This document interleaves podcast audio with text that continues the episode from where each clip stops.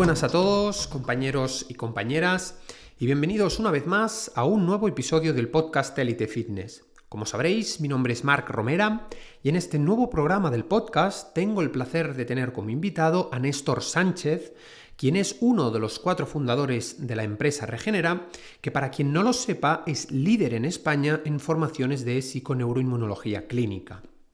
A lo largo de este episodio compartiremos nuestra opinión acerca de muchas de las consultas recurrentes que recibimos en consulta o bien a través de las redes sociales tales como qué hay de cierto en los perjuicios de las pantallas de luz azul por la noche, la leche de vaca es un alimento saludable, la fruta puede perjudicar nuestra salud, ¿Qué opinión tenemos acerca del consumo de edulcorantes?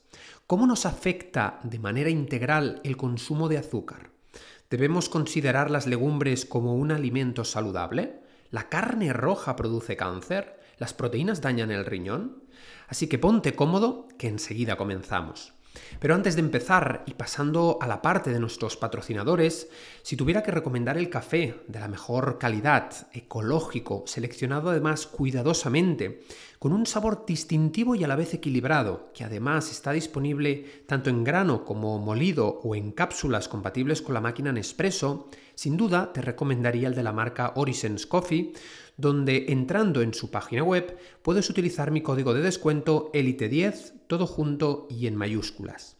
Y por último, y para concluir, si estás al corriente de lo perjudiciales que pueden ser para tu salud los disruptores endocrinos y estás buscando una jarra que filtre, depure y alcalinice el agua 100% libre de tóxicos y bisfenoles contenidos en el plástico común, que además cuente con filtro ecológico y con todos los certificados de calidad hecha en España, entonces mi recomendación es que adquieras la jarra de Alcanatur, donde entrando en su página web puedes utilizar el código de descuento ELITE5, todo junto y en mayúsculas, para obtener hasta un 5% de descuento.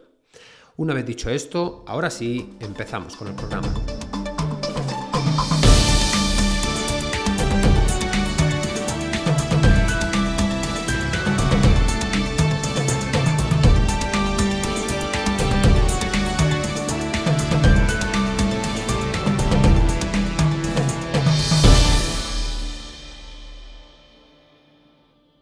Buenas, Néstor, ¿cómo estás? Hola, hola Mar, ¿qué tal? Bueno, un placer conversar contigo este ratito. Tenía muchísimas ganas ya de, como ya había entrevistado, ya habíamos conversado también con tus otros, con tus otros socios y compañeros también, pues solo me quedaba tener este, este directo también contigo. antes de empezar, como este es un directo que además también luego voy a pasar al podcast, he organizado un conjunto de preguntas que estoy seguro de que a toda nuestra audiencia le va a parecer súper interesante y de mucha utilidad. Entonces, bueno, antes de empezar, para aquellos que te empiecen a seguir desde mi perfil, eh, ¿podrías decirnos un poco quién eres, qué es lo que haces? Cuéntanos un, poquito. Claro, pues bueno, soy Néstor Sánchez, me dedico a la psiconeuroinmunología clínica y he llegado hasta aquí por un recorrido de diversos fracasos exitosos. Yo hace muchos años, cada vez más años, estudié fisioterapia, casi en el paleolítico. Y, bueno, pues acabé, como suele pasar cuando acabas una carrera, ¿no? Con más dudas que antes de empezar, ¿no? Y también un poco frustrado, la verdad. Y entonces me puse a investigar, me puse a estudiar. Primero estudié un posgrado en bioética y calidad de vida, que no me solucionó mucho las dudas, sino que generalmente me, la verdad es que me puso más. Y nada, durante un tiempo dejé la salud porque yo estaba muy frustrado en, ver que eh, por lo que me habían enseñado, pues había gente que llegaba con una clínica determinada y con lo que me enseñaban mejoraba, pero otros venían con lo mismo y no mejoraban nada y otros tú notabas que había algo que, no, que se te estaba escapando. Entonces dejé hasta que me dediqué a otras cosas y hasta que unos amigos que estaban trabajando en Francia, unos compañeros de carrera, me dijeron, oye, vente para aquí y tal, que se está muy bien y se trabaja bien. Entonces me fui para allí y nada, fue, fue muy divertido, pero dije, bueno, pues nada, vamos a seguir estudiando, al menos así. Eh, todavía no has encontrado lo que buscas, pero te das cuenta que te puedes ganar bien la vida. Entonces, estudié en París en en la Universidad de René Descartes estudié fisioterapia respiratoria tampoco me ayudó mucho, pero me permitió volver aquí a Barcelona y allí entré en la, en la hacer investigación en fisioterapia respiratoria y eso me llevó a la universidad a dar clases de pregrado de todo esto y a contactar con otras personas y tal. Y con mi inquietud, pues en ese momento estudié naturopatía y medicina tradicional china, que me empezó a dar como una manera diferente de ver la salud.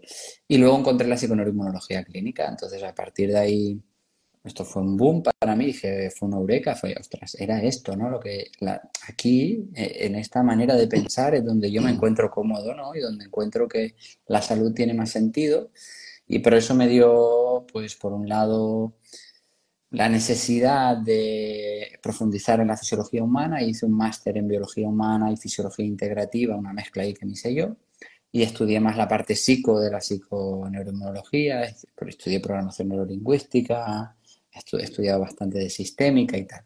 Y en todo este recorrido, pues conocí a los otros tres socios que ya has entrevistado, tres locos también de la salud, y montamos Regenera en el 2006, ¿no? Y Regenera empezó como una ilusión y en estos momentos pues, pues es una, pues una empresa que se dedica a la divulgación y a la atención en psiconeuroinmunología y que tiene la misión de llevar una manera de entender la salud al mundo, pues desde una perspectiva más fundamentada en lo que el cuerpo espera de ti, ¿no? Y básicamente es un poco el recorrido, así como muy rápido, sí.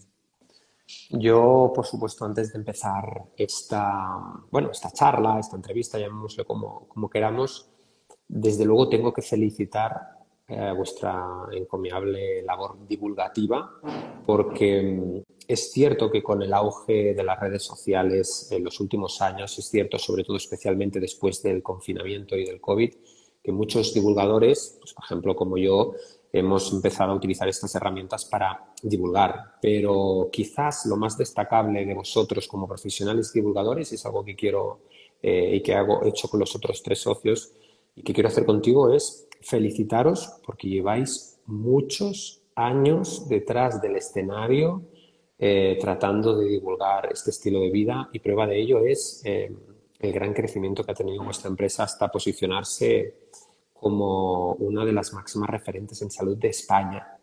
Entonces, bueno, eh, por ese sentido, enhorabuena porque al final pues eso, ¿no? Cuando unimos fuerza con otros divulgadores, con otros profesionales, cuando tenemos un buen proyecto de salud y queremos, tenemos esas ganas intrínsecas de ayudar a otras personas, ¿verdad? Se pueden, se pueden crear grandes proyectos. En este caso, evidentemente, si yo te felicito, tú tienes que estar increíblemente orgulloso. Así que de entrada valga la pena decir esto. Muchas gracias quisiera empezar esta charla porque tengo muchas preguntas interesantes, estoy seguro que le gustará y hay algunas que también sacarán de dudas, las típicas dudas recurrentes a muchísimas personas que nos siguen en redes sociales. Quisiera iniciar esta charla preguntándote acerca de, eh, de las pantallas de luz azul por la noche, porque parece que últimamente estamos teniendo más conciencia acerca del peligro de la exposición a, luces, eh, a la sobreexposición a luces de, de pantallas perdón, de luz azul por la noche, pero aún así existe un número muy, muy, muy grande de personas que aún sabiéndolo siguen yendo por la noche, eh, revisando las redes sociales, viendo su serie favorita en Netflix delante de un televisor y quizás no son conscientes de hasta qué punto perjudica este hábito a su salud. ¿Podrías hablarnos un poco desde tu perspectiva? Claro, o sea, primero hablaremos de esta parte en concreto y luego si quieres lo, lo, extrapolamos a algo mucho más grande para mí. Pero sí, o sea, es una de las situaciones que de una manera más evidente ha generado un gap entre lo que sabemos a nivel, a nivel ciencia y lo que está pasando en la población general. Y más porque las soluciones son relativamente fáciles, ¿vale? Pero mira, para que te hagas una idea, ya en el 2001 la Asociación Danesa del Cáncer eh, nos enseña que las enfermeras expuestas a luz azul por la noche, cuando decimos luz azul es luz blanca, es la luz de los LED que tenemos, esta luz que, no se calienta tanto, ¿vale? Eso es luz azul también. Em, tiene un 50% más de incidencia de cáncer de mama. En el 2007 la OMS ah, declara la exposición a luz por la noche como cancerígena. Es uno de los principales disruptores endocrinos ah, más importantes. Y es tan fácil como cambiar el tipo de luz que tenemos por la noche y apagar las pantallas por la noche. Es gratis, ¿no? Entonces, literalmente, ¿qué ocurre? Que como todos los seres vivos que viven en este planeta, nos hemos tenido que adaptar a que es un planeta que tiene luz y oscuridad y que por lo tanto hay funciones vitales que ocurren cuando hay luz y otras cosas que reservamos para la noche. Es así de fácil. Entonces, ¿cuál es eh, el principal espectro de luz que nosotros captamos por unos fotorreceptores que se llaman melanopsinas para entender en qué momento del día o de la noche estamos? Justamente la luz azul. Es la que más activa nuestras melanopsinas.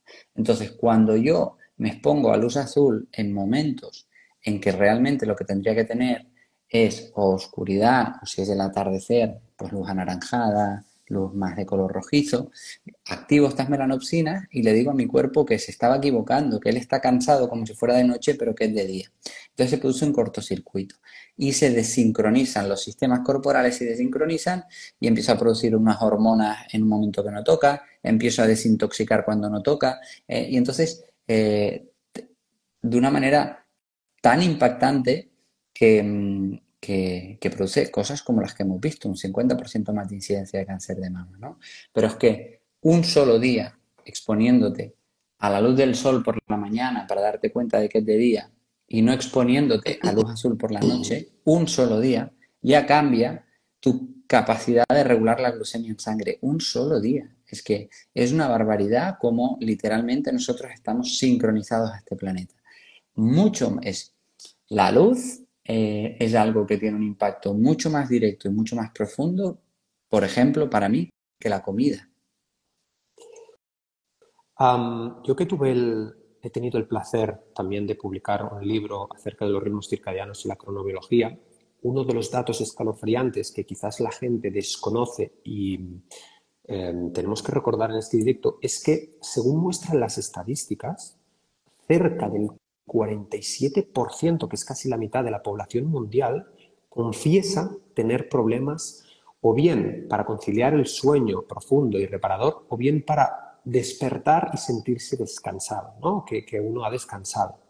¿Hasta qué punto son nuestros hábitos nocturnos em, la manera de modificar eso y de revertir esas cifras? Es decir, cómo a través de nuestros hábitos antes de dormir alejándonos de las pantallas, manteniendo una higiene de sueño, podemos prevenir el insomnio, los problemas de sueño fragmentado y esa sensación de despertarnos cansados cada día. Sí, la sensación de sueño no reparador y de estar cansado es un desastre. Es que realmente es un desastre. Cuando podemos hacer este link y sí, ah, no te sabría decir hasta qué punto, pero sabemos que es importante. Eh, ah, básicamente, para inducir el sueño hay dos procesos que se llaman el proceso meostático y el proceso circadiano. Es la manera que tenemos para darnos cuenta. El proceso meostático es la acumulación de sus celulares que lo que acaban generando es una percepción de, hostia, he acumulado demasiado residuo, es el momento de parar. Principalmente el más conocido, la adenosina, que es justamente lo que, por ejemplo, la cafeína bloquea y, hace que no tengamos esta tanta percepción de cansancio, o al menos eso se cree. Y el segundo, el, proceso circadiano, que lo que nos enseña es, es el momento de dormir, porque es de noche, ¿no? Entonces, claramente, ah, eh, para poder tener un sueño de calidad y producir las sustancias que se deben producir durante la noche para tener un sueño de calidad, o sea, no solo las que se producen, sino otros procesos, ¿no? Como por ejemplo eh, vale, todo el mundo sabe el tema de la melatonina y es muy importante, ¿vale? Es muy importante en la reeducación que tiene del sistema inmunitario. Pensad que al principio de la noche es cuando el sistema inmune se activa circadianamente, ¿no? Por eso a todo el mundo le sube la fiebre por la noche. El sistema inmune ahí está reparando, eh, encontrando células malfuncionantes, eh, renovando tejidos, ¿no? pensáis solo que esté luchando contra patógenos oportunistas. ¿no? Y, ahí juega un papel en, la función adecuada la melatonina. También juega un papel muy importante en la renovación de nuestras mitocondrias. En estos momentos hay una persona que se está empezando a proponer para el Nobel que se llama Douglas Wallace, que nos enseña que la mayor, la mayor parte de las patologías modernas tienen que ver con lo que se conoce con un término que ha dicho él, que es la hetero, la heteroplasmia mitocondrial, es decir, las mitocondrias van acumulando errores y se vuelven mal funcionantes. Y llegados a un punto de aproximadamente un 70% de nuestras mitocondrias mal funcionantes, desarrollamos un síntoma en alguno de nuestros tejidos corporales. ¿Vale? Pues uno de los grandes reguladores de esto es la melatonina. Pero, por ejemplo, durante la noche también necesitamos que no se produzcan ciertos neurotransmisores en el cerebro de actividad. ¿Por qué? Porque eso es lo que nos permite llegar a sueños profundos, ¿vale? Dentro del, sueño. Tampoco nos vamos ahora a poner demasiado técnicos, pero durante, un durante el sueño tú tienes unos ciclos de 90 minutos que hay que conservar, bla, bla, bla. Si queréis un día hacemos uno solo del sueño porque es un tema que me encanta, pero y, y dentro de cada ciclo hay una parte que se llama la parte no REM, ¿no? Donde digamos que el cerebro se desconecta, el sistema inmune toma el control energético y también factores como la termorregulación y el cerebro puede descansar, pero no solo descansa, sino que es cuando desintoxica. La gente que se levanta con una sensación de que su cabeza no ha descansado es porque no ha llegado a las, etapas 3, 4 del sueño no. Y eso tiene un componente circadiano muy importante, porque no hemos desintoxicado de una manera adecuada o nos hemos expuesto a luz azul que activa la producción de, de, sustancias alarmantes ah, y por lo tanto no limpiamos nuestro cerebro. Algo, ¿no? Pues este sistema, el sistema linfático de desintoxicación del cerebro, que se asocia a, nebulosa mental, a problemas de concentración y a la larga patologías neurodegenerativas, ¿no? Uno de los, o sea, el sueño, mucha gente, un, referente de todo esto que se llama Matthew Walker, dice, ¿qué te dirías si, si, te, si te dijera que he inventado una intervención que mejora tu metabolismo, previene el cáncer, sube tu estado anímico, hace que no tengas patologías neurodegenerativas, sube la libido. Em, eh, es un protector endocrino, aumenta la fertilidad. Em, y si te digo que ya está inventada, se llama dormir bien, ¿no? Entonces, eh, es brutal, es brutal. Pero no solo la exposición a luz por la noche. Tu calidad de la noche empieza durante el día. Cuando hablamos de ritmos circadianos, es tan importante no exponerte a luz azul durante la noche como exponerte a luz del sol durante el día, que tu cuerpo se dé cuenta de que es de día. Y durante el día está bien que vayamos al exterior y que veamos luz azul, porque a las 12 del mediodía necesitamos percibir luz azul, que es lo que nos va a indicar que estamos recibiendo también una luz mucho más intensa como la luz ultravioleta A y la luz ultravioleta B. Y eso es lo que, por ejemplo, vamos a utilizar para sintetizar vitamina D. Pero para eso tiene que estar todos los mecanismos preparados y darnos cuenta, tanto por la piel como por los fotoreceptores del ojo. Entonces, es una absoluta barbaridad. Eh, creo que para mí, después de estudiar durante mucho tiempo, em, he alterado mis, mis pilares fundamentales de lo que es importante para la salud. Y uno de ellos, de los tres que ahora pongo abajo del todo, uno de ellos es sin duda la luz. justamente aunque esta realidad que acabas de comentar, aunque esa base de la pirámide fuera la alimentación, el ejercicio y el descanso, está claro que existe una falta de descanso increíble. Y de hecho, tú has comentado uno de los grandes referentes en este tema y yo voy a comentar ocho, otro. En palabras del propio Sachin Panda, que es una eminencia en lo que se refiere a ritmos circadianos, estudio del sueño, etc., él comenta en numerosos libros, en, en numerosas intervenciones, que un cerebro con falta de sueño es incluso más peligroso que uno bajo los efectos del alcohol. Y todo esto con, fines para que la gente entienda, lo que dices tú, ¿no? que durante el día debe gobernar esa exposición a la luz natural, que es mucho más que la vitamina D. La gente cree que exponerse a la luz del sol es simplemente sintetizar vitamina D y no existen muchos procesos, como decías tú, biológicos que vienen gobernados por nuestros ritmos circadianos en presencia del astro rey, del sol, y es tan importante exponerse al sol, como bien apuntabas, Néstor, como ah, tener ese periodo de ausencia de luz para que se den esos procesos de renovación celular, etc.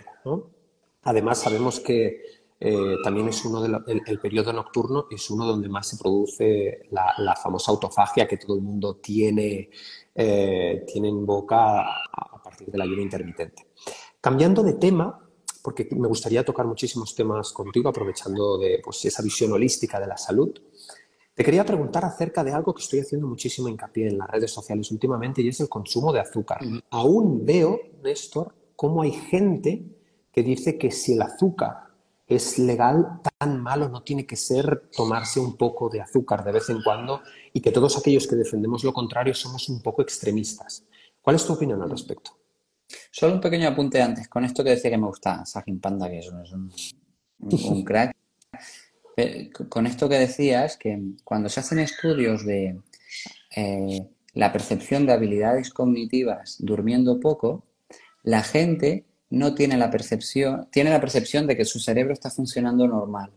Pero cuando le pones eh, challenge cognitivos, no los cumplen como cuando duermen las horas que tocan. Entonces, eso es lo que lo hace también tan peligroso, que es que es es silencioso, es decir, tú no te das cuenta de que no estás bien, pero no estás rindiendo de la misma manera, ¿no? Ah, entonces eso, eh, por eso es importante decir, no, no, yo es que durmiendo cinco horas tiro, voy perfecto, mm, cuatro cafés y voy para adelante, tu cerebro no está funcionando igual. Aunque tú crees que sí, si nos ponemos en el detalle, no te acuerdas de lo mismo, no te, no te concentras de la misma manera, te agotas antes de tiempo, no fijas igual los conocimientos, tienes menos capacidad creativa, ¿vale? Entonces, eso, eh, nada, que, quería reiterar esta parte. Y en cuanto al azúcar, a veces a mí me, me pasa que está muy bien que lo repitamos porque es algo que tienes como tan integrado, ¿no? Y en tu círculo cercano parece que están de cajón que olvidamos por ejemplo, ahora yo que Candela ha empezado en un nuevo cole y, vuelvo a ver, pues veo pues las meriendas de los niños y, todo eso y digo, tío, que todavía estamos aquí, yo no me había dado cuenta de esto, ¿no? Alguna vez vas al parque y tal y, dices, literalmente ya se sabe que el impacto tóxico que tiene el, azúcar sobre la salud es equiparable al, al del alcohol. Em, hay estudios muy antiguos ya de cómo en los adolescentes que desayunan rico en azúcar les predispone a patología mental. Entonces, em, ¿quién es el, salvaje o el radical? El que hace algo que literalmente sabemos que genera adicción, afecta a todos nuestros sistemas corporales, nos predispone para patologías en el adulto, eh, ¿Es este el salvaje o el que hace mínimamente lo que el cuerpo espera de él? No sé. Yo es que ahí, la verdad es que no, suelo entrar al debate porque, porque ya hemos llegado a un punto de decir, bueno, eh, si realmente quieres generar un cambio, tienes que eh, tener esta capacidad de estar un poco abierto a, a escuchar y a poder debatir, porque, porque si no es que no es tu momento. Pero vaya, sí, sí. Además, em, de hecho, cuando me comparan, por ejemplo, te dicen que es legal, precisamente ahí está el peligro, ¿no? De que tú te coges una cajetilla de tabaco y te ponen letras bien grandes, pues que el tabaco perjudica tu salud, que el tabaco te mata. Todos sabemos, evidentemente, con consumo de alcohol también trae problemas asociados a la salud. Pero a pesar de que esto nos pasa como antes con la cronobiología, ¿no? A pesar de que somos conscientes de que realmente el azúcar es, el enemigo moderno declarado y no, no, no, pocas cosas tienen tanto consenso como esto. el peligro está en que nos, de algún modo, nos adoctrinan desde bien pequeños, como decía tú, desde las escuelas, eh, desde los colegios, desde el marketing, la publicidad, en la televisión, los vemos a todas horas y en todas partes, nos adoctrinan para ser consumidores crónicos de, de azúcar. Y eso sin ir más lejos, es más peligroso que los hábitos del alcohol o del tabaco porque ya desde pequeño nos están eh, condicionando a generar una respuesta de adicción. Porque esta es la siguiente pregunta que tenía preparada, ¿no? ¿Qué opinas tú acerca de esta realidad que confirmamos o, o, que divulgamos muchos de los que nos dedicamos a la salud, de que el azúcar es más adictivo que la cocaína y es mucho más difícil de dejar en según qué niveles? Tenemos personas con unos trastornos de alimentación, trastornos por atracón, trastornos emocionales con una ansiedad eh, por el azúcar terrible. Hmm. ¿Cuál, ¿Cuál, es tu opinión? O sea, mi... Bueno, más que una opinión, un poco lo que dice la literatura, vamos a... porque a veces si no, ah, pues yo opino lo contrario. Ya, pero eh, estamos... estamos en otro nivel, ¿no? Vamos a constatar, es verdad que no todo tienen por qué ser evidencias científicas, hay otro tipo de evidencias, ¿no? Pero eh, lo que vamos a constatar aquí son hechos eh, absolutamente contrastados. Bajo mi punto de vista, sí que es verdad que hay literatura que enseña que los circuitos cerebrales que, que se activan cuando vemos el azúcar y cuando vemos la cocaína son parecidas. Para mí, si lo, si lo aislamos del contexto, no estoy de acuerdo que el nivel de adicción sea más alto al azúcar que a la cocaína. Pero ¿qué problema hay? Que vivimos en una sociedad ah, literalmente obesogénica y la uno de los factores más importantes que tenemos ante cualquier adicción es el contexto y la facilitación del contexto. Es decir, ¿qué les pasa a las personas que se desintoxican de cualquier cosa? Que si van a un centro de desintoxicación están completamente limpios y podrían seguir. Pero cuando vuelven al contexto donde generaron esa adicción, el primer día que llegan, muchos recaen, ¿no? Porque hay links cerebrales asociados a esto. Y aquí tenemos literalmente una facilidad, un acceso y un poco una predisposición social a llevarlo a cabo asociado a unos lobbies que ya se sabe que lo que han hecho es em, tergiversar los datos para generar esta opinión de que no es tan malo como nos pensábamos o que simplemente lo vamos a contrarrestar haciendo deporte, eh, que eso es lo que ha hecho mucho daño. ¿Y por qué al final genera tan... Em, podemos decir que es más peligroso que la cocaína, porque tú no puedes ir diciendo por ahí que tomas cocaína, pero puedes decir sin ningún problema que le das a tu hijo unos frostis por la mañana y tan campante, ¿no? Entonces, eh, no solo eso, sino que eh, Candela va, hoy ha ido con unos huevos revueltos y, y un poco de jamón y una, y una manzana y la gente se sorprende más o se pregunta si está comiendo demasiado huevo que el que está al lado comiéndose un bollicao. Y tú dices, tío, el mundo al revés, ¿no? Y luego lo último con todo esto, y que para mí es extremadamente grave, es que mm, esto lo comenté hace tiempo. Aquí en casa no vemos la tele, nunca, ¿vale? Tengo tele, pero no la encendemos nunca. Eh, vemos pelis y bla. Y, pero, y unos días nos quedamos hace tiempo en casa, estábamos haciendo obras en casa y nos quedamos en casa de mi suegra y mi suegra sí que enciende la tele allí y entonces allí Candela tenía el rollo con sus abuelos de que ahí podía ver unos pocos dibujitos, ¿no? Por la mañana. Si tú ves en horario infantil, en una televisión pública, el número de anuncios ah, de dibujitos super guays, entre los, entre los dibujos más chulos, con canciones súper divertidas, con regalos súper atractivos. Que para hacer que tu hijo te pida esas galletas o ese dulce o ese procesado, dices, ¿cómo puede estar pasando esto? ¿Cómo puede estar pasando esto en una televisión pública? Entonces, literalmente los lobbies son muy fuertes y están generando mucha opinión sobre la sociedad. Y el tema de que, a veces te digan radical por no recomendar el azúcar, tiene que ver con esto. Tiene que ver con que Está muy, está, no se puede ver. si no hubieran productos procesados, nadie comería más de lo que toca. Y entonces no venderíamos ni la mitad. Pero es que en estos momentos, según los últimos datos, el 83, el, perdón, el 86% de los adultos de Estados Unidos tienen marcadores de desórdenes metabólicos. El 86%. Entonces, no sé, algo tendremos que hacer.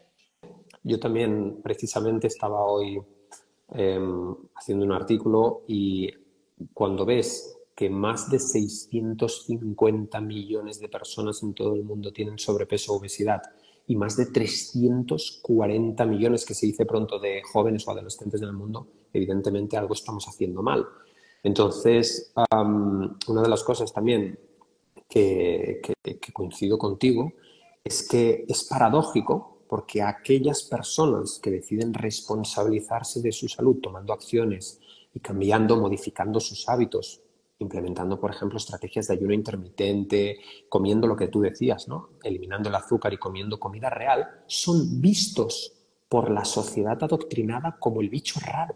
Son, son incluso marginados, son motivos de, burla porque siempre hay em, aquel colectivo que el número es mucho mayor que ese número reducido de personas que tratan de mejorar su salud, que son, son los que cuestionan lo que decías tú, ¿no? Qué paradójico, porque son los que cuestionan cuántos huevos comes a la semana, si utilizas o no más sal en tus comidas porque eso causa hipertensión, si la carne roja produce cáncer, y todo este conjunto de mitos que, de hecho, mm, me gustaría tocar un poquito más adelante eh, a lo largo de esta charla porque creo que son muy interesantes, mm, son temas interesantes para comentar. Pero para no desvincularnos del tema del azúcar, ¿qué opinas tú de los edulcorantes ah, artificiales? Porque hay otro gran público que defiende que un poco de edulcorantes no hace mal porque no elevan la insulina y tal, y hay los que evidentemente hablan de sus perjuicios a nivel digestivo, a nivel eh, de adicción incluso superior al azúcar por el tema del circuito de recompensa cerebral. ¿Cuál es tu, cuál es tu opinión? Mi opinión es que es un absoluto desastre y además es un absoluto desastre porque es un caballo de Troya.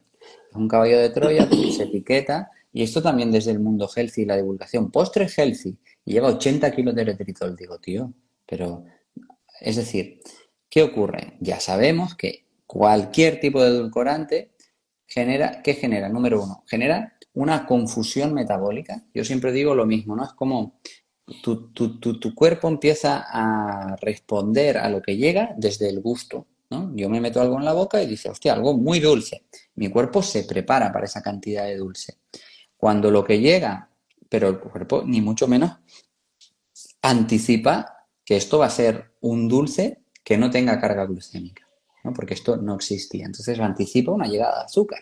Cuando esta no llega, empieza a generar una peor calibración de lo que llega desde el exterior y por lo tanto una desorganización metabólica muy grande. Y en muchos casos también, pues unas hipoglucemias reactivas que te hacen comer más.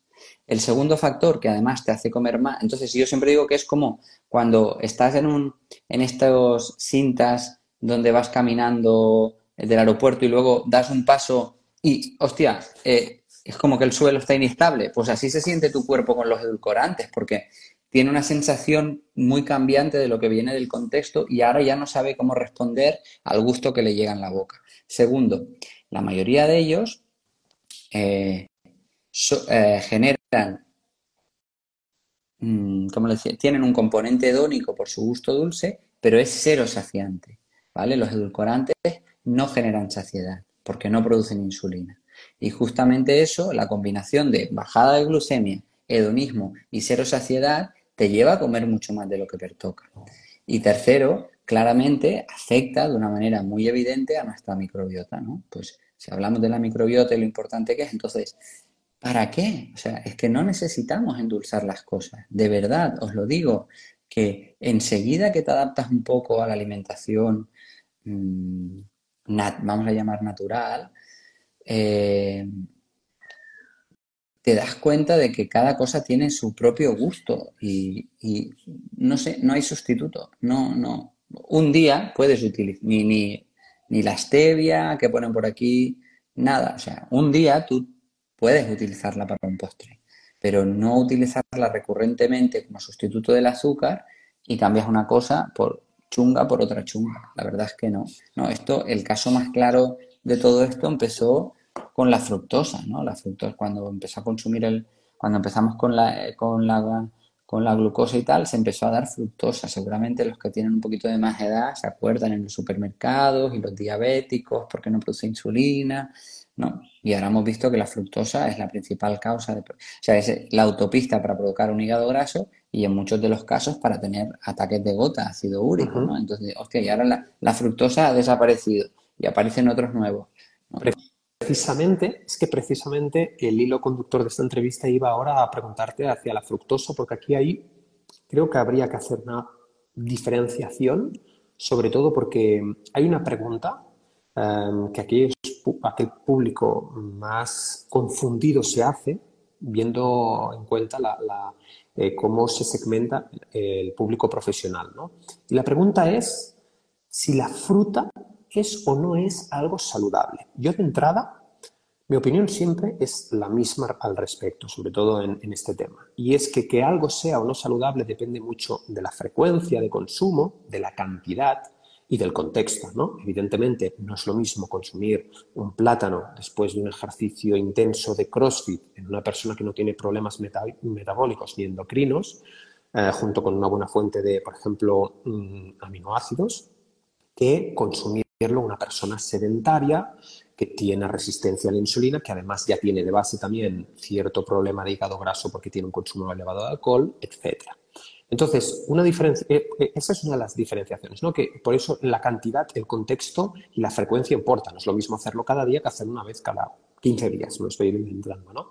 Pero es que además, la otra diferenciación, lo digo porque hay muchos sectores extremistas, sobre todo defensores de la dieta cetogénica, que han demonizado la fruta diciendo que es el auténtico demonio, a la altura del azúcar, a la altura, porque tiene fructosa y evidentemente, tal como has indicado, Néstor, pues eh, es la antesala de, o produce en mayor medida, pues lipogénesis de nuevo, hipertensión, eh, hígado graso, todo esto lo sabemos. Entonces, realmente yo siempre pienso que comer fruta no es lo mismo a fructosa, o no solo es fructosa. Tiene la fibra que en gran medida mitiga esos perjuicios de, de la fructosa, y yo siempre digo que no hay nadie, no hay ningún metaanálisis que pueda confirmar que la gente tiene problemas metabólicos y de sobrepeso por comer fruta. Sí por un exceso de fructosa, pero ese exceso de fructosa, la fuente no es la fruta.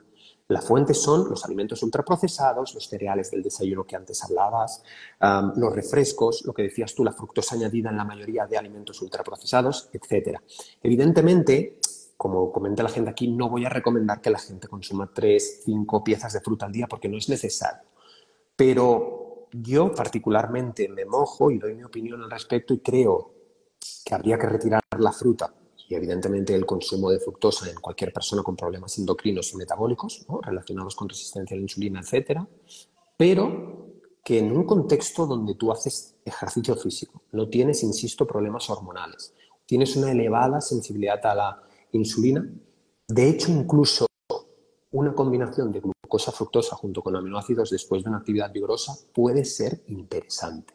Entonces, tras haber dicho esto, ¿qué, matices dirías tú? O bueno, o sea, varias cosas. Sí que hay estudios que enseñan que, o sea, literalmente, la cantidad de fructosa que necesitas para generar esto es elevada. Es el equivalente, por ejemplo, a comerte 10 manzanas al día.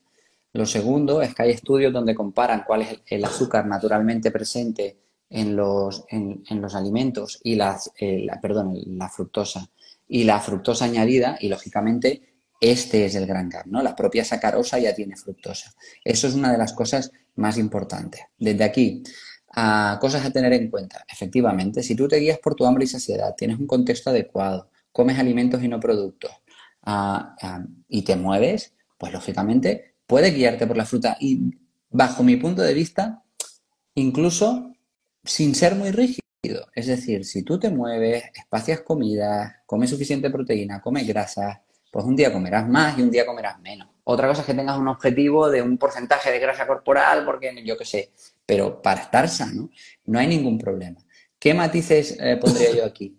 Sí que creo, y cada vez lo he estudiado, lo, creo más por los estudios que estoy diciendo, que tu cuerpo, por el momento del año en el que estás, eh, está más predispuesto a consumir un tipo de fruta y la fruta se procesa diferente cuando es el momento de la fruta. Entonces, en invierno, si comes fruta de temporada, es una fruta más pobre en carbohidratos. Entonces, ya estás haciendo un, periodo donde comes menos carbohidratos. En verano, pues hay más frutas, todo el mundo está afuera, te da más el sol, eh, ya puedes, incluso ya tiene sentido evolutivo que hay ha llegado un punto, pues recuperes carbohidratos y luego justo llega septiembre, octubre, empieza a llegar el frío, pero todavía hay fruta, ganes un poco de grasa porque luego llega el invierno que es un poco más duro, ¿no? Entonces, en cuanto a salud, yo lo que os diría es, guíate por hambre y sociedad, rodéate, sáciate con la proteína, es decir, si tú te sacias bien con la proteína y la grasa que lleva añadida, come fruta, pero es que no te da, no te pasas. Si tú te guías por el hambre y tienes hambre real y comes dos veces al día, una, dos veces al día, algún día puedes comer tres porque tienes más hambre o has entrenado mucho, pero dices, ¿dónde la meto? Si es que ya está, no vas a tener más problema que ese. A partir de aquí, que hay contextos determinados donde yo quiero generar un estímulo concreto porque quiero liberar beta-hidroxibutirato, porque tiene un efecto anti-aging, bla, bla, bla. Porque es una persona muy rígida metabólicamente, porque estamos ante un hígado graso y decimos, vamos a generar un periodo donde forcemos a nuestro cuerpo a usar la grasa como combustible porque lo necesitamos terapéuticamente o porque es un periodo concreto del año. Lo podemos hacer, ¿no? Entonces, eso para mí es lo óptimo. Por lo tanto, resumiendo, en condiciones normales guíate por el hambre y la saciedad y ya comerás las frutas que tocan, simplemente que es una ventana de oportunidad. Si solo comes fruta, te vas a pasar de fruta, pero si además incorporas carne, incorporas verduras, incorporas pescado, incorporas crustáceos, es que no te entran, no te entran más. Y así vas a estar sana, vas a estar sana.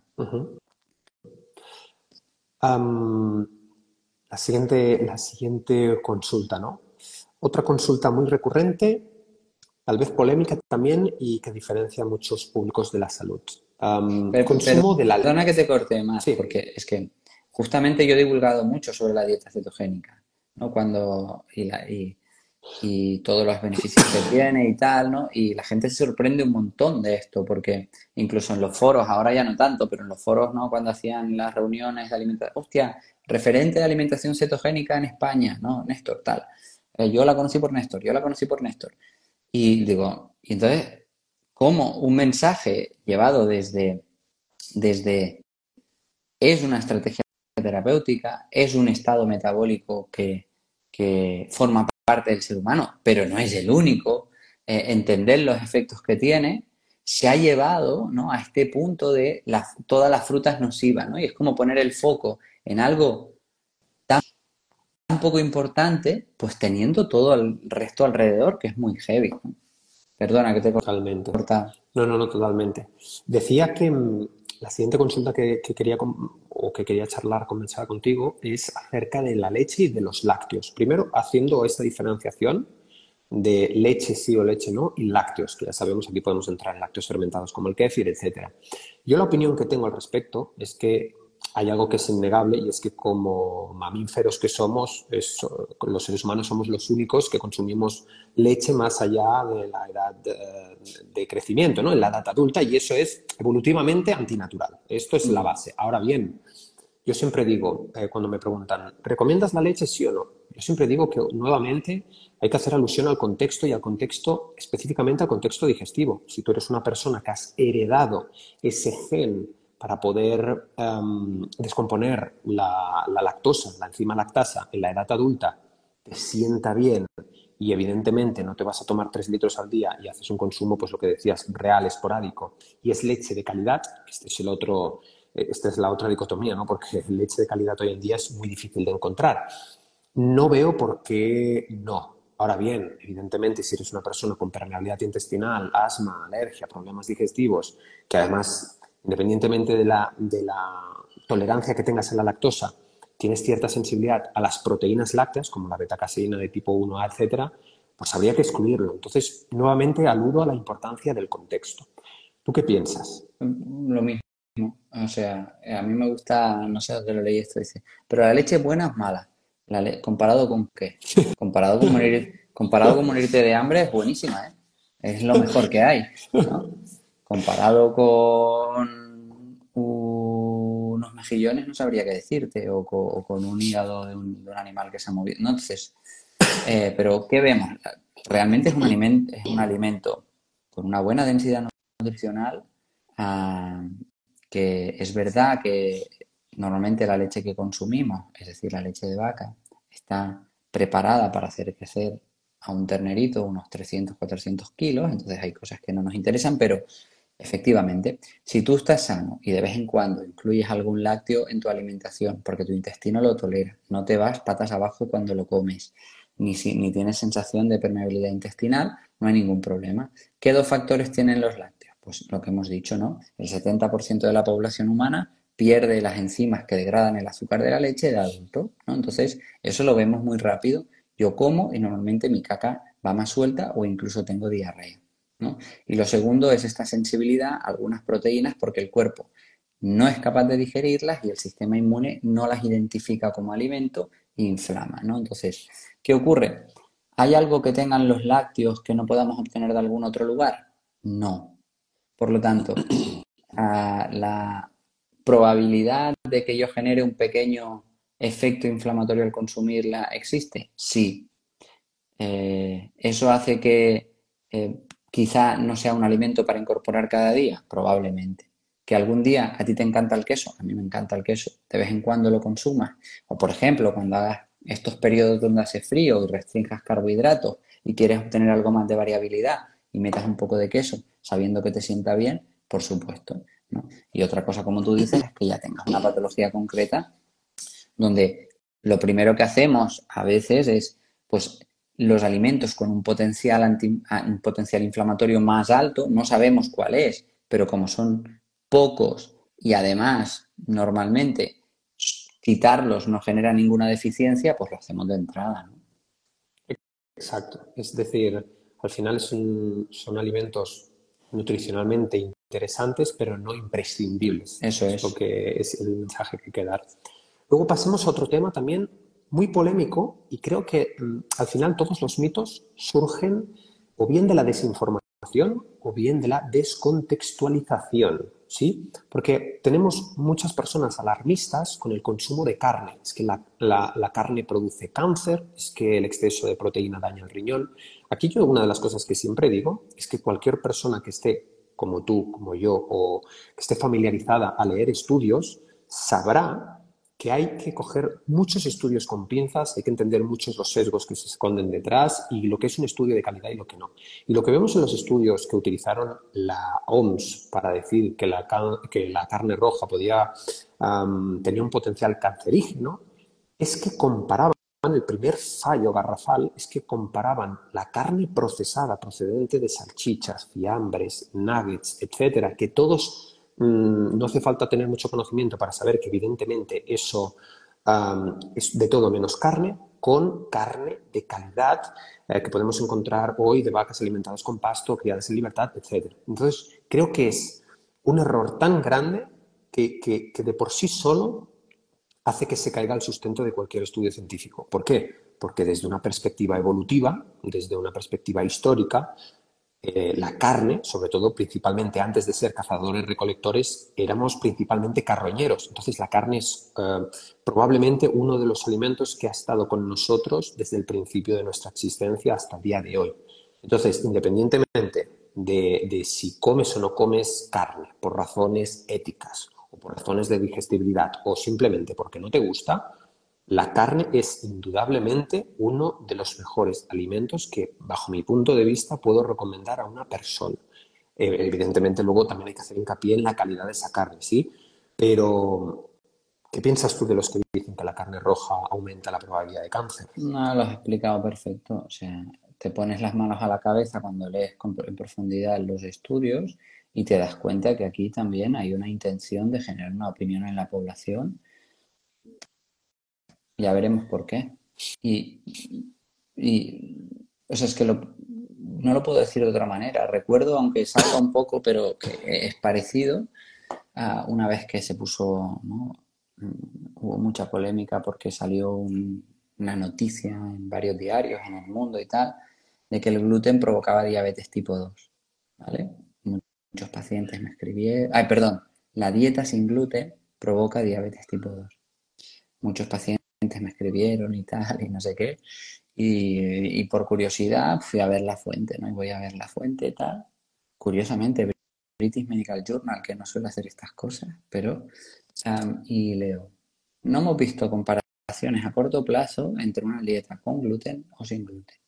Podríamos decir que si la dieta sin gluten es a base de productos procesados, existe la posibilidad de que desarrollaran diabetes tipo 2. Digo, no me jodas, que si, comes bollicao sin gluten vas a desarrollar diabetes tipo 2. Hostia, muchas gracias por, por poner esta conclusión, de poner este punto aquí, porque es algo que no hubiéramos dicho nunca, ¿eh? Pero, ¿cuál es el titular de los periódicos? La dieta sin gluten provoca diabetes tipo 2.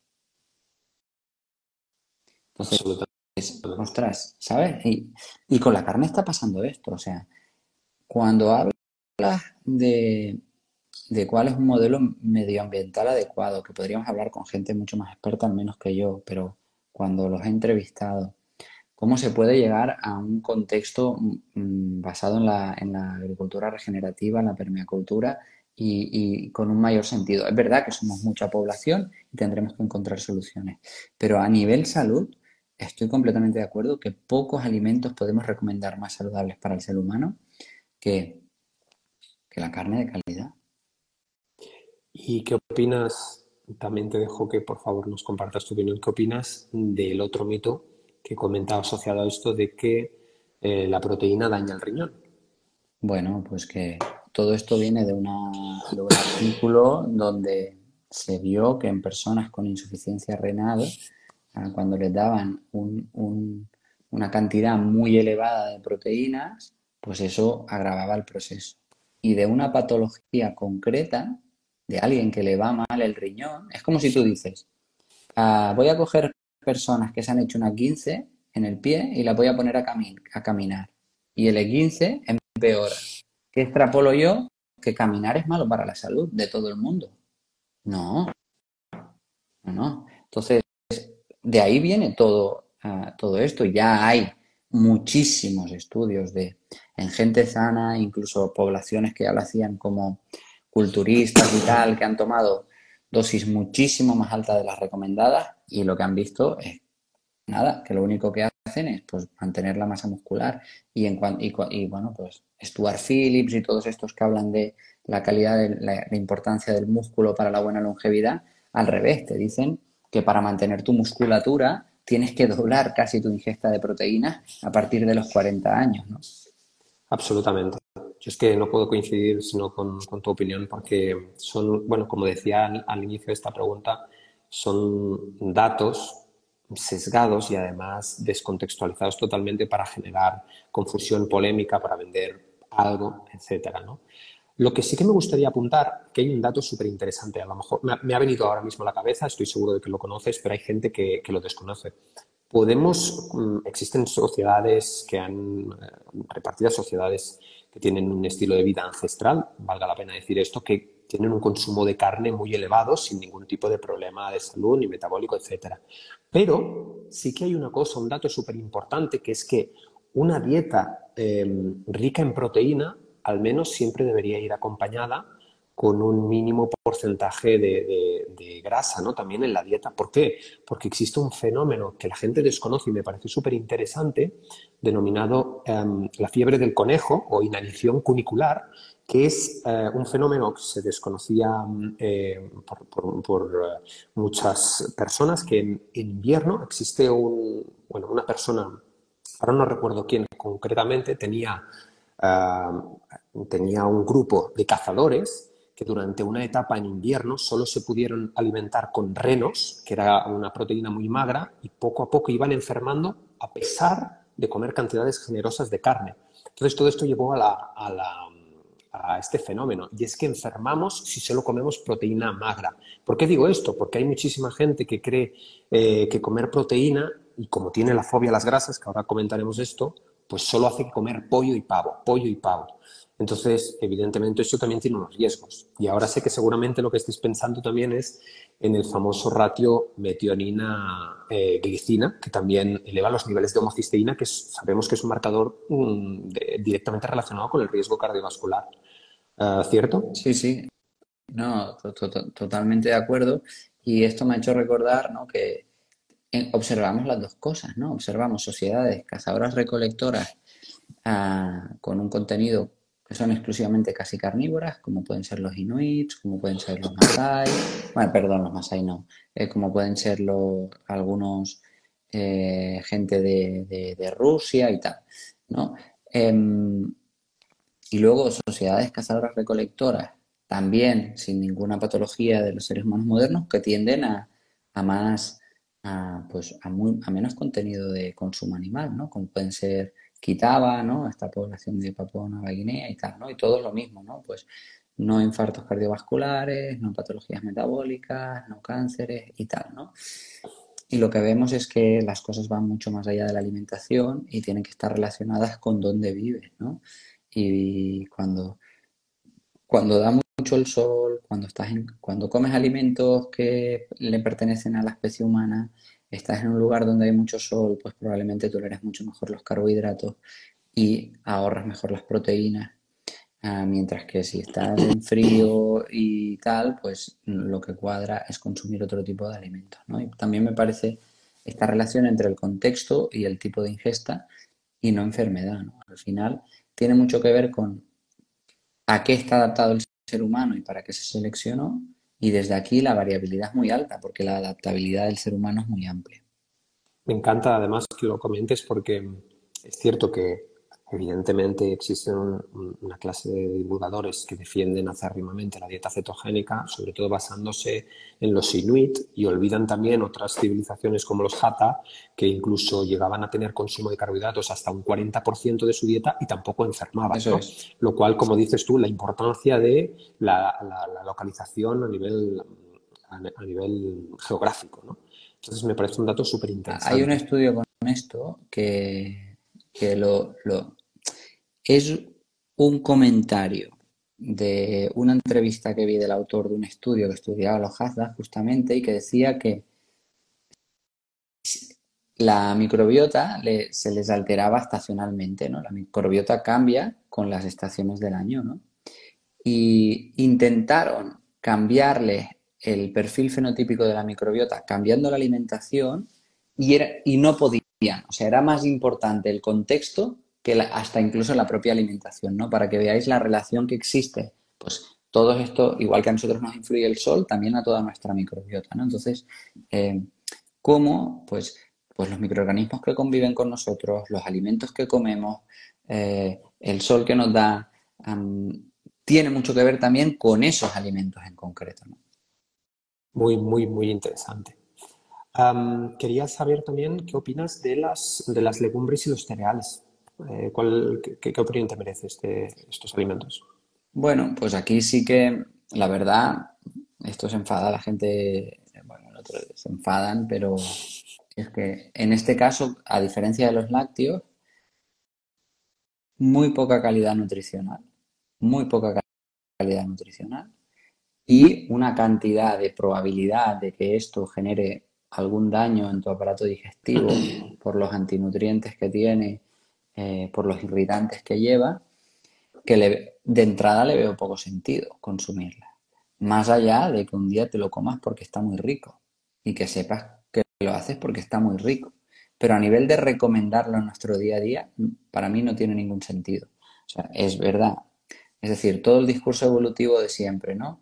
Pues lo, las, semillas las empezamos a consumir a partir de que aparece la agricultura, en Mesopotamia hace 10.000 años, aquí en España hace 3.000, 4.000 años, y eso es muy poco tiempo en términos evolutivos, además no, no, no, no han generado, o sea, el daño que producen no nos mata y por lo tanto no han producido una presión selectiva para que nos adaptemos a estos alimentos, sino simplemente es un daño crónico. Segundo, ah, desde un punto de vista de la planta, es el lugar que la planta más protege, ¿no? La planta dice, oye, si te comes una fruta mía, pues estará bien, yo ya la hago atractiva y tú diseminas mi semilla. Si te comes un tallo, pues no me gustará tanto. Tío, pero no te comas mi, semilla, que es donde tengo mi material genético. o sea, yo no tengo pies para escaparme, lo único que me queda es concentrar toxinas ahí dentro. Por eso una semilla nunca se pudre. Toxinas y, y protecciones físicas son duras, son indigeribles, ¿no? Tú normalmente te tragas una semilla y la cagas, ¿no? Literalmente eh, cualquier animal ah, le pasará eso, ¿no? Y dentro, para que los microorganismos no entren, tienen toxinas y tienen antinutrientes, ¿no? Por eso, tú una lechuga no la puedes dejar fuera de la nevera porque se pudre, pero un garbanzo lo dejas un año en la despensa y no se pudre, ¿no? Eso no es casualidad. Entonces, a partir de aquí, nosotros los seres humanos, desde que llegó la agricultura, hemos intentado buscar maneras de disminuir estos antinutrientes. Em, los fermentamos, los calentamos, los molemos, ¿no? Esto es una adaptación cultural a un sesgo a lo, que no nos hemos podido adaptar eh, evolutivamente, ¿no? Eh, pero nunca es 100% efectivo. Y ahora, en un momento donde hay tantas agresiones para mi aparato digestivo, literalmente no tiene sentido que los incorporemos de esta manera. Si a ti un día te encantan las lentejas, tómalas, pero sabes perfectamente que no es lo que mejor le sienta a tu aparato digestivo. Muy, muy, muy, muy de acuerdo. No, no puedo añadir nada más. Además son ricos, eh, tienen una baja densidad nutricional y sin embargo tienen una elevada densidad energética, lo cual, salvo también determinados contextos, evidentemente no lo recomendaría igual que tú. hablemos de otro tema que también genera mucha confusión y aquí sí que existe mm, poca claridad. Los defensores de la dieta cetogénica o incluso de las dietas ketocarnívoras aluden el hecho de que nosotros, por ejemplo, podemos mm, producir moléculas tan interesantes como el butirato, ah, consumiendo mantequilla, ghee, etcétera, pero que no es necesaria la fibra. Sin embargo, hay otras personas que también, como yo, por ejemplo, defendemos mm, este tipo de alimentación, la dieta cetogénica, evidentemente, salvo por la recomendación de incluir eh, ciertos vegetales, sobre todo con el fin de, de lograr una gran diversidad bacteriana a nivel de la microbiota. Entonces, ¿la fibra es o no es imprescindible? ¿Los vegetales son o no son recomendables? Mira, aquí, en cuanto a dieta cetogénica, el pope de todo esto, que es Dominic Agostino, justamente es una de las recomendaciones más claras que hace. Es verdad que la alimentación cetogénica es capaz de subir algunas cepas para tu microbiota interesantes, pero en un contexto general disminuye la alfa diversidad. Y es muy importante que no olvidemos de aportar el consumo de fibra necesaria para mantener en la medida de lo posible esta diversidad. Esto es algo, eh, es así, este es el referente número uno, al menos para mí lo es, eh, en todo esto. ¿Qué eh, es lo que yo veo aquí? Hay dos cosas. ¿no? Hay un autor que me gusta mucho que se llama Mark Matson, que sigo mucho, que él dice, bueno, en realidad, además de la fibra, lo que aportan los vegetales son fitoquímicos, ¿no? Y lo que hacen los fitoquímicos eh, son, tóxicos. Son venenos, ¿no? Eh, eh, son insecticidas que tienen las plantas muchas veces. Pero en nosotros generan un cierto efecto hormético, es decir, mm, son tóxicos más o menos conocidos que los omnívoros se han tenido que preparar para responder a ellos con una respuesta exageradamente desintoxicativa. ¿no? Entonces, lo que vemos es que necesitamos algo de fibra, necesitamos algo de fitoquímicos, pero tampoco es una cantidad enorme la que necesitamos. ¿Vale? Ah, ¿De qué va a depender para mí? Va a depender de cómo está previamente tu aparato digestivo. Cuando entendemos que es un estrés para tu aparato digestivo, si tu, intestino está muy, muy sano, pues lógicamente le vamos a poder meter más fibra y asegurarnos pues la diversidad de la microbiota. Si tu intestino ya está muy tocado y recurres a este tipo de alimentación para sanar tu intestino, al principio, hasta un estrés de baja intensidad como estos fitoquímicos te sentarán mal. Y eso es el éxito de las dietas carnívoras. Que como hay tanta gente tan reventada, tiene tan reventada su intestino, dice, no, uy, es que he tenido una mejora que flipas. Digo, ya, pero planteate por qué no puedes tolerar un estrés de, baja intensidad interesante. Entonces, como primer paso, puedes quitar todos estos fitoquímicos, pero en un momento dado los tendremos que incorporar. ¿no? Entonces, eh, para mí esos son los puntos. Por lo tanto, sí es importante incluir vegetales en la alimentación cetogénica, depende un poco la cantidad de tu salud intestinal y de la salud de tu microbiota. me, parece, me parece un aporte súper, súper mega positivo. De hecho, ah, esto también nos da ah, lugar a otra, ya la última pregunta probablemente, para no extender, no, robarte más tu tiempo.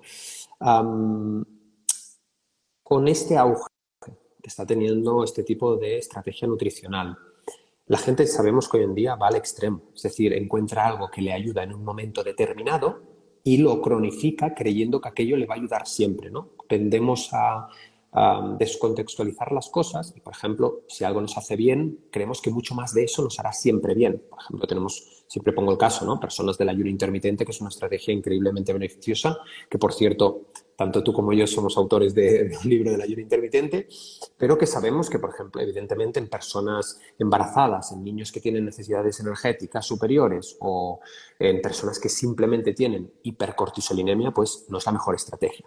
Entonces, todo esto para preguntarte, porque hay gente que viene con problemas metabólicos, mejora toda su salud, su sistema endocrino, hormonal, etcétera, a través de esta dieta, ¿no? dieta cetogénica. Y luego se van al extremo y piensan, el carbohidrato es el enemigo y por tanto, como identifico que el carbohidrato es el que ha generado esa resistencia a la insulina, lo simplifican todo a eso, voy a mantener toda mi vida una dieta cetogénica. Luego, esto es paradójico, no digo que por supuesto, ahora por eso te digo, no comparto mi opinión, pero quiero saber la tuya. paradójicamente, cuando estás en consulta y les pides la hemoglobina glicosilada, salen valores mucho más eh, elevados de lo que cabría esperar. Sí que es cierto que hay una resistencia a la insulina fisiológica y no patológica, hay muchos factores, ¿no? Pero también vemos glucemias quizás un pelín demasiado elevadas y es cierto que aunque no existen estudios de calidad a largo plazo, en algunos casos, al menos yo en consulta me encuentro que en algunos casos gestionan peor la utilización del carbohidrato después, ¿no? Evidentemente han como que se han pasado al extremo de perder esa sensibilidad. ¿Tú eres defensor de sostener una dieta cetogénica a largo plazo como un modo de vida?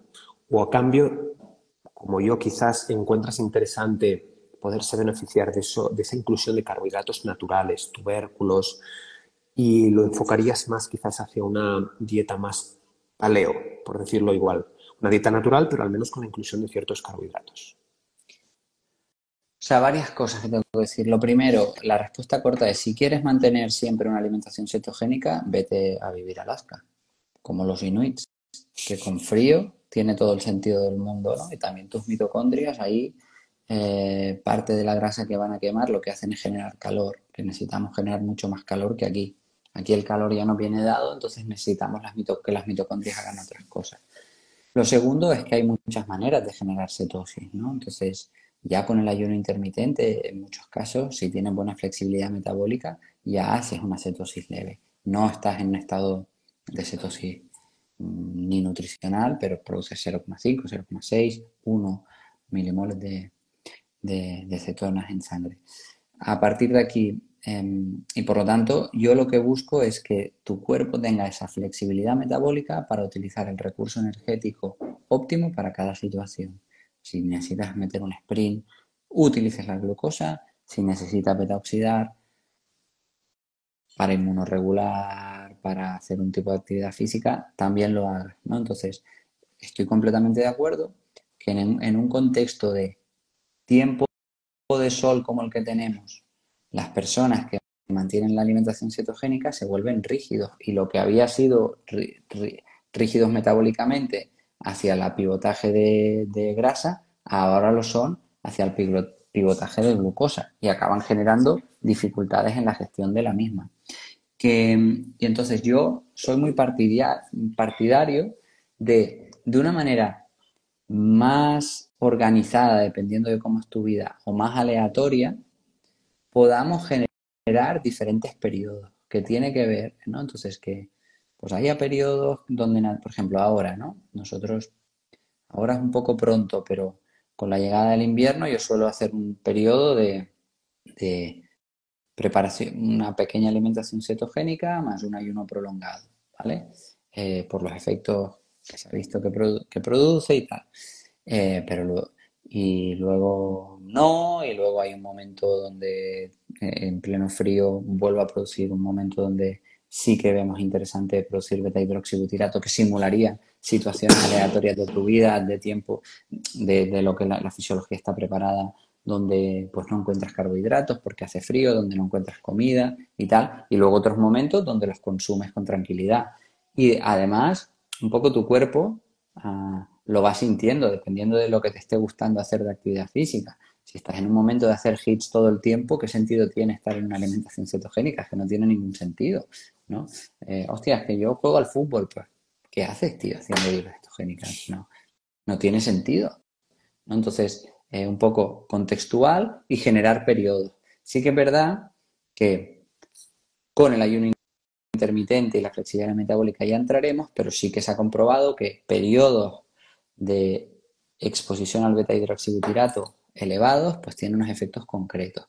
Por lo tanto, hacer periodos en el año donde bajas un poco los carbohidratos, yo lo veo interesante, pero ni mucho menos mantenerlo durante todo el año. Yo, para, cerrar esta magnífica intervención que has hecho, también diría que evidentemente existe una coherencia evolutiva con eso de realizar periodos, ¿no? Y que también eh, durante el invierno realizábamos nuestra alimentación era de carácter más cetogénico y en verano, como decías tú, con la presencia del sol teníamos más sensibilidad a la insulina, incorporábamos los carbohidratos. Pero es exactamente lo mismo que cuando digo, eh, es algo parecido cuando la gente me pregunta si puede ayunar todos los días. Evidentemente mi respuesta es que si es un hábito, es algo que le facilita la vida, no le genera estrés y es un recurso para mejorar la salud, pues sí. Ahora, lo que yo hago al final es también realizar ciclos em, cambiando los periodos de ayuno intermitente. No, primero que no, no, sigo un reloj para hacer una, ventana de, ayuno intermitente. Y segundo, que, recomiendo comer con hambre real, ¿no? cuando tenemos esa reconexión con lo que es hambre real y no eh, un deseo hedónico por la comida. Em, segundo, que yo no, existía a nivel temporal nunca se ha dado las mismas condiciones cada día. Es decir, la gente, nuestros ancestros, no ayunaban cada día 16 horas y esperaban para hacer su comida. Probablemente si habrían días en los que sí podían eh, y habían cazado mucho, se daban festines de comer y comían tanto como podían a lo largo del día, y había otros periodos donde pues, eh, también evidentemente sabemos que estarían tres días seguidos sin comer. Entonces a mí también me gusta utilizar toda esta clase de estrategias como periodos mm, horméticos, ¿no? es decir, ir no, acostumbrar nuestro cuerpo, sino ir fortaleciendo a través de diferentes estímulos. Por tanto, y en conclusión, lo que yo siempre suelo decir de esto, ahora me dices qué piensas del ayuno también, mm, las personas que rigurosamente ayunan 16 horas para luego el fin de semana hacer ayunos prolongados, creo que son, que, lo, lo quieren llevar tanto al control que pierden la parte natural de esta estrategia, que al final simplemente nos ofrece liberación y nos facilita eh, un modo de vivir libres de la dependencia actual que tenemos por la comida. y que bien contextualizadas, evidentemente son dos poderosísimas herramientas nutricionales que nos benefician increíblemente. Entonces, ya para concluir, ¿qué, piensas de eso también? No, bueno, estoy 100% de acuerdo contigo que, que, la gente que... ¿Cuántas horas tengo que ayunar? Eh, eh, no se trata de contar horas, se trata de que recuperes la capacidad de guiarte por tu hambre y tu saciedad y reconciliarte con tu cuerpo y confiar en él. Y esa es la clave. Y, desde aquí, pues sí que puedes hacer pequeñas intervenciones pues un poquito más concretas que simulen episodios, pero la clave es esa, ¿no? Y de hecho es la aproximación errónea al ayuno intermitente que hacen también cuando lo quieren, cuando lo quieren desprestigiar, ¿no? Eh, recuerdo ese tiempo que salió un programa en la sexta también, y salí ahí. No, yo ayuno 16 horas y me hincho a gin tonics. Eh, pues, oye, no, ese no es el ayuno intermitente del que nosotros hablamos. Pues, Exacto. Sí, sí, 100%. Aquello de antes de, ayunar tienes que aprender a comer, evidentemente. Em, Néstor, ha sido un auténtico placer compartir conmigo mi tiempo. Te doy muchísimas las gracias por haber compartido el tuyo conmigo, por, a todos vosotros por haber visto este directo. Lo dejaré guardado, lo pasaré al formato podcast y bueno, ha sido pues eso, no tengo sino que palabras de agradecimiento hacia ti, hacia vuestra labor divulgativa desde Regenera y por supuesto todos los que lo sigáis desde mi perfil, por favor es una cuenta de referencia. Nada, igualmente, muchas gracias por invitarme, se me ha pasado volando, podríamos estar aquí charlando, así que nada, muchísimas gracias y nada, un saludo a todos. Un saludo.